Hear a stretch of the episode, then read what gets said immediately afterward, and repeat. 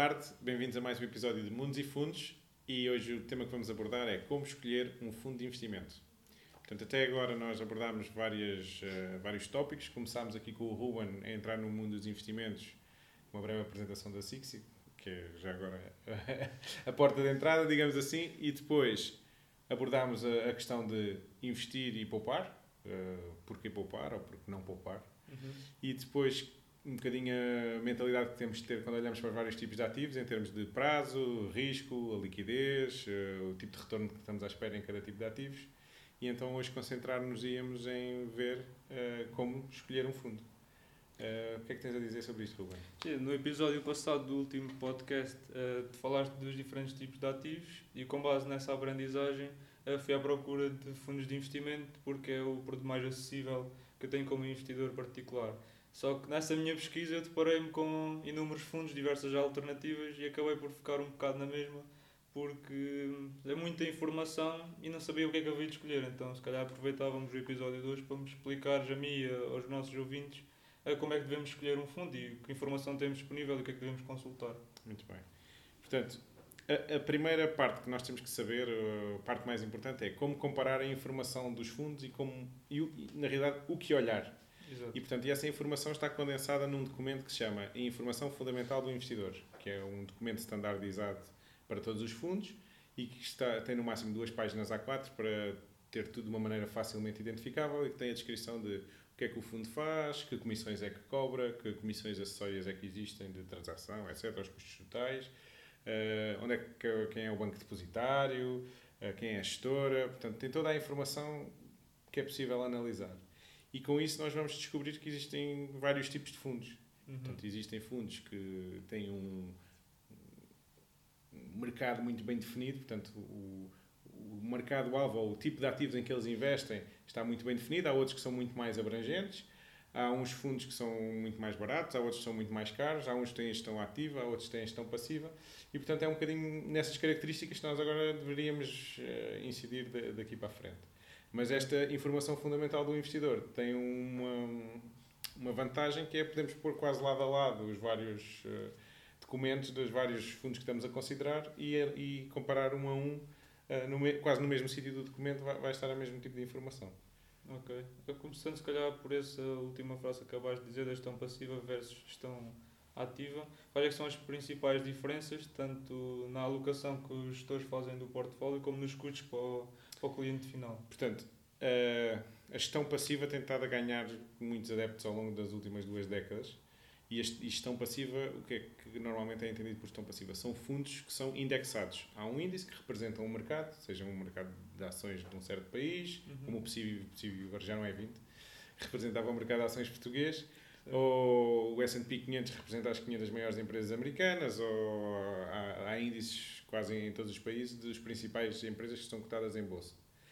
Um índice passivo compra um, perdão, um fundo ativo, eh, passivo compra esse índice de uma maneira cega. Portanto, quanto é que vale cada, tipo, cada ação ou o market cap de cada uma dessas empresas, compra de uma maneira proporcional e não quer saber da evolução possível em termos económicos, não quer saber da evolução passada, só quer saber que ativos constituem um índice em medida naquela altura. E, portanto, é um investimento completamente passivo. Cabe ao investidor saber de antemão em que é que está a investir. Ok. Uh, e a gestão ativa, por outro lado, é, requer um trabalho mais do dia a dia dos gestores, não é? Pronto, a gestão Para ativa. mais transações. A gestão ativa envolve, na nossa perspectiva, pelo menos, há que distinguir o que é que se chama hoje em dia gestão ativa. Normalmente chama-se gestão ativa a qualquer fundo que tenha um gestor e que não siga um índice. Portanto, eu sou um fundo que investe em ações Portugal, mas não replica o índice, só aí já se chama gestão ativa.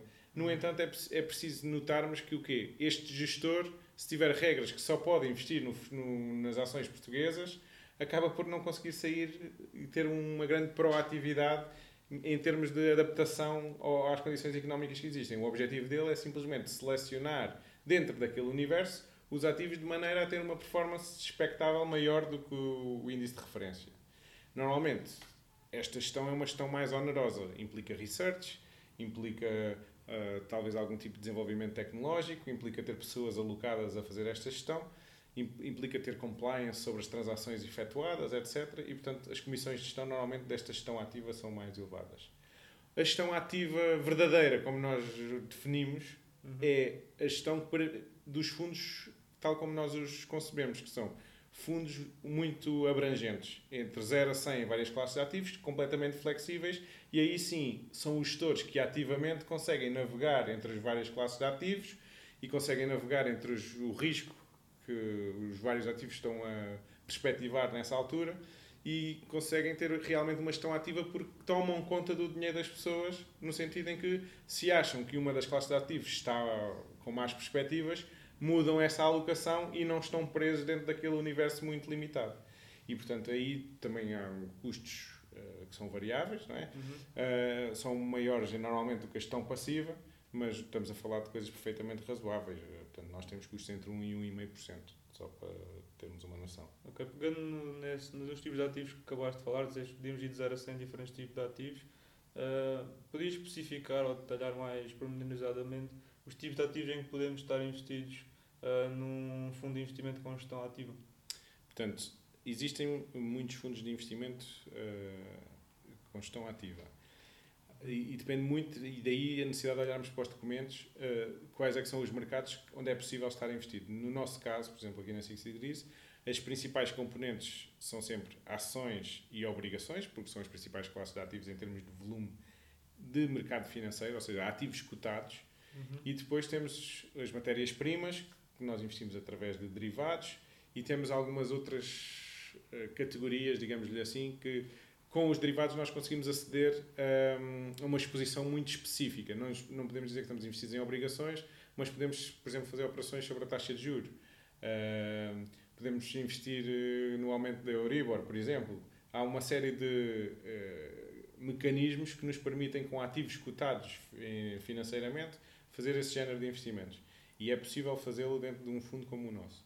Há outros fundos que, além disso, são fundos especiais de investimento e que podem abranger regras diferentes. E aí é que é preciso ter algum cuidado. Alguns até podem investir, sei lá, em criptoativos, em uh, empresas privadas, em imobiliário.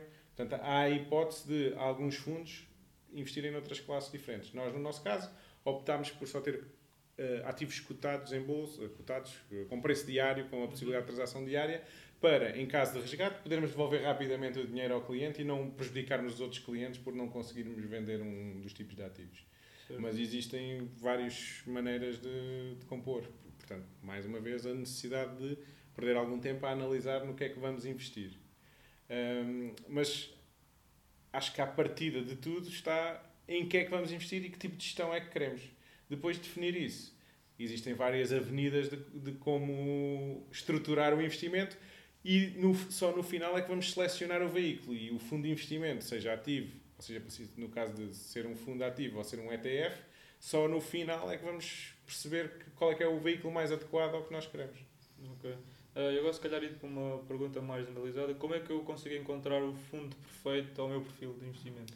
Há algum site com. Podemos estacionar alguns filtros? Como é que eu posso Sim, portanto, tu tens sites como a Morningstar, o Just ETF, que te permitem comparar fundos, ou no caso do Just ETF, os ETFs, mas convém ter um framework de como é que eu vou filtrando. E portanto, uhum. nós se calhar podemos fazer uma pequena análise e mostrar como é que, uma maneira possível de chegar a um fundo. Só, se... só mais uma pergunta. Claro. Tu acabaste de dizer ETFs. Podes explicar para mim que ainda não sei bem o que é, é um ETF? Tendo em conta que estávamos a falar de fundos de investimento, claro. de repente falaste de ETFs, o que é que, qual é a diferença? O que é que, Portanto, os, os fundos de gestão passiva, uh, que são estes fundos que seguem um índice, são de alguma maneira o risco é conhecido, porque é o risco daquele cabaz de títulos. E portanto, estes, estes fundos tornaram-se muito populares porque puderam ser cotados em bolsa. Uhum. E uma vez que, como nós sabemos como é que estão a evoluir os índices em tempo real, há a hipótese de haver. Uh, pessoas e entidades que dão liquidez ao mercado, que se chamam market makers, que estão a comprar e a vender ativamente os ativos todos os dias, a dar liquidez na bolsa. E, portanto, é possível eu, em vez de ter que fazer um processo de subscrição, em que tenho que abrir uma conta com uma gestora, subscrever, etc., comprar estes fundos em bolsa. E estes fundos popularizaram-se, chamam-se ETFs, são Exchange Traded uh, Funds, portanto, Ok. fundos transacionados em bolsa, e que é possível transacioná-los em bolsa porque quem o está a transacionar, como sabe qual é que é o risco que está a correr, consegue precaver-se e cobrir esse risco. E não está a correr o risco às cegas e poderia levar a, problemas financeiros nessas entidades. E, portanto, isso permitiu o- esta expansão enorme. Hoje em dia, os fundos passivos, os ETFs, já têm um volume enorme e, portanto, têm uma panóplia de estratégias de investimento por trás ou de índices que permitem aceder hoje em dia a quase tudo. Quem quer escolher ativamente um tema para investir pode muito bem fazê-lo com custos muito baixos via ETF. ETFs. Ok, Nós- dos Nós próprios, no fundo de gestão ativa, usamos alguns ETFs para aceder a algumas classes de ativos porque é muito eficiente fazê-lo. Ok, os ETFs vieram então a revolucionar o mercado dos fundos, tornando aos investidores particulares, sobretudo, uma forma mais fácil e mais barata de Aceder, sim. O acesso tornou-se muito mais democrático e muito mais barato. Agora, é preciso é saber porque é que estamos a investir naquele ETF específico. É um ETF que só investe em ações de cybersecurity ou de healthcare asiático. Ou... Portanto, há ETFs muito específicos e nós às vezes vamos, como tu estavas a, a comentar no início, vamos, entramos num site tem 10 mil fundos. Como é que nós filtramos? Olha, é pelo que subiu mais? Ou é pelo que um amigo meu me disse que acha que vai subir mais? E depois acabamos por estar um bocadinho perdidos em vários temas e não, não temos que. Eu, pelo menos, tenho muita dificuldade em dedicar tempo em acompanhar muitos temas específicos. E, portanto, eu tenho uma ideia dos temas, como é que eles estão a desenrolar e porque é que eu estou investido naqueles e não nos outros, ou então ah, não consigo sequer acompanhar. E uma pessoa cuja profissão não é os mercados financeiros, ainda por cima tem menos tempo para, para o fazer. E, portanto, daí a necessidade de perceber bem que os ETFs normalmente são para acesso ou estratégias específicas e depois, se queremos uma gestão ativa, se queremos alguém que tome conta do nosso dinheiro, é outro género de gestão. E é isso é que muitas vezes eu percebo que as pessoas têm dificuldade, porque dizem, ah, porque é que eu estou a pagar por uma gestão ativa num fundo do S&P 500? Pois, a verdade é que aí se calhar há pouco valor. Mas a verdadeira gestão ativa que permite proteger o capital ou al- alterar o asset allocation radicalmente, como nós podemos fazer, aí sim essa tem valor porque há, nós somos os money sitters do, daquele eh, investimento. Portanto, nós tomamos conta ativamente daquele investimento. Se calhar vamos passar para uma pequena análise eh, num, num quadro e, e conseguimos visualizar de uma maneira melhor como selecionar os fundos. One week later. Então vamos aqui acompanhar o raciocínio com um pequeno esquema que nós tivemos aqui a desenhar com o Ruben. Portanto, imaginemos a nossa investidora, a Maria, apresenta-se numa plataforma para escolher entre 10 mil fundos. O que é que ela deverá fazer? Primeira decisão. Ela tem que tomar uma decisão entre escolher personalizadamente cada tipo de ativos ou entregar o dinheiro a um mandato mais largo que lhe permita navegar os mercados, é que nós vamos chamar money sitters. Concentrando aqui na opção A, a Maria quer fazer uma escolha personalizada dos tipos de ativos. O que é que a Maria tem que fazer? Tem que pensar qual é que é a sua estratégia e, com isto, pensar quais é são os objetivos de longo prazo, como é que é a composição da carteira em, em tipos de ativos, eh, quando é que ela vende um ativo, se valoriza muito, se perde muito dinheiro, se há rebalanceamento, se não há rebalanceamento, este tipo de questões. E de seguida tem que analisar quais é são os tipos de ativos que ela vai colocar como investimento, o peso e o risco associado a cada componente. Qual é que é o risco total que ela quer num portfólio? Como é que as várias peças interagem umas com as outras e geram uma- um comportamento ou mais resiliente ou mais agressivo? Porque tudo isto importa no depois no comportamento do- dos investimentos. Quando chegamos a esta fase, a Maria ainda não escolheu que tipo de fundo é que quer. Se quer um fundo que dentro do, do seu mercado, do, do seu nicho, é um fundo de gestão ativa ou se é um fundo de gestão passiva. E é isso que ela vai escolher de seguida. Se a Maria quiser escolher um gestor que tome conta do seu investimento de maneira a tentar maximizar a performance de cada componente, ou seja, se ela diz assim, vou investir num fundo de ações espanholas e posso escolher ou o índice replica o IBEX 35 ou um gestor que agarra naquele mercado e tenta ter uma performance maior. Se ele tenta ter uma performance maior, importa verificar historicamente se ele o conseguiu. Ou seja, qual é que é a overperformance que ele tem versus o índice de referência. Será que ele ganha todos os anos dinheiro versus o índice? Compensa eu investir neste risco de pôr o dinheiro e pagar por isso num gestor versus ter um custo mais baixo na gestão passiva? Temos que avaliar em eh, cada momento ou cada escolha de fundos que nós fazemos. Depois, temos que ter em consideração os custos, tendo em consideração o TER, que é o Total Expense Ratio, permite comparar os custos em qualquer tipo de fundo. E aí, quanto maior o custo, é mau. É mau não só porque estamos a pagar mais, mas é mau porque diminui a probabilidade do gestor conseguir ganhar todos os anos ao índice, porque tem todos os anos que pagar aquela componente de custo. Em termos de liquidez, temos que ter em atenção se eh, o fundo onde eu vou investir me permite tirar o dinheiro todos os dias, caso eu possa precisar, todos os meses, todos os anos, ou se é um fundo fechado que eu só posso retirar o capital daqui a 7 anos ou a 10 anos, e portanto também é uma componente a ter em atenção. Se formos analisar a componente passiva, ou seja, chegamos à conclusão que não há nenhum gestor que cumpra estes critérios de maneira satisfatória. Posso escolher se quer um índice de replicação física ou sintética, ou seja, se ele compra mesmo os ativos em que diz que está investido ou se compra um cabaz de outros ativos e utiliza derivados. Podemos abordar isto noutro, noutro podcast. Depois, qual é que é a liquidez deste ETF? Portanto, se existe volume de negociação suficiente em bolsa para eu entrar e sair quando eu quero e quais é que são os custos associados. Há ETFs que são mais caros que outros. Se eu não tiver tempo, conhecimento ou paciência para lidar com isto tudo, eu entrego o meu dinheiro a alguém que tenha um mandato suficientemente amplo para defender o meu portfólio, o meu património e poder, de uma maneira ativa, tomar risco quando parece que é bom tomar risco. E como é que eu comparo entre fundos a quais é que eu devo dar este mandato?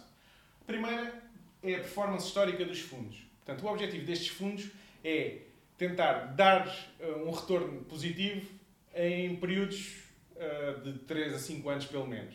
E, portanto, aqui não interessa comparar com um índice, porque eles podem, numa altura, estar investidos em ações, noutra, estar investidos em obrigações, numa altura, estão investidos em dólares, noutra altura, estão investidos em ienes. É muito difícil escolher o índice adequado para comparar cada fundo. E, portanto, comparemos todos com base na performance histórica e no retorno absoluto. E depois, não selecionar só o melhor, temos que perceber, nos vários períodos históricos, se atravessarmos crises, qual é que foi o comportamento dos fundos nas crises, se atravessarmos ciclos de valorização, qual é que foi o comportamento do, dos fundos nesses ciclos e se estamos confiantes que esse comportamento se vai manter e que estamos confortáveis em correr esse risco. De seguida, com um universo mais pequeno de fundos, podemos comparar em termos de custos, sempre referindo Total Expense Ratio, e perceber quais é são os fundos que têm custos mais altos e daí menor probabilidade de me dar um retorno positivo a mim como cliente, ou os custos mais baixos. E em termos de liquidez, cumprem todos os meus requisitos. Se me entregam o dinheiro todos os dias, que eu posso vir a precisar a qualquer dia, não sei quando, se é um fundo fechado que só me entrega o dinheiro daqui a 10 anos, ou alguma coisa no meio. E portanto, tem um percurso muito mais simples na escolha de, dos gestores do dinheiro, porque há aqui uma decisão anterior, que é entregar toda esta parte da estratégia, do tipo de ativos, da gestão do risco e do peso dos vários ingredientes do portfólio a um gestor efetivamente que faz uma gestão ativa.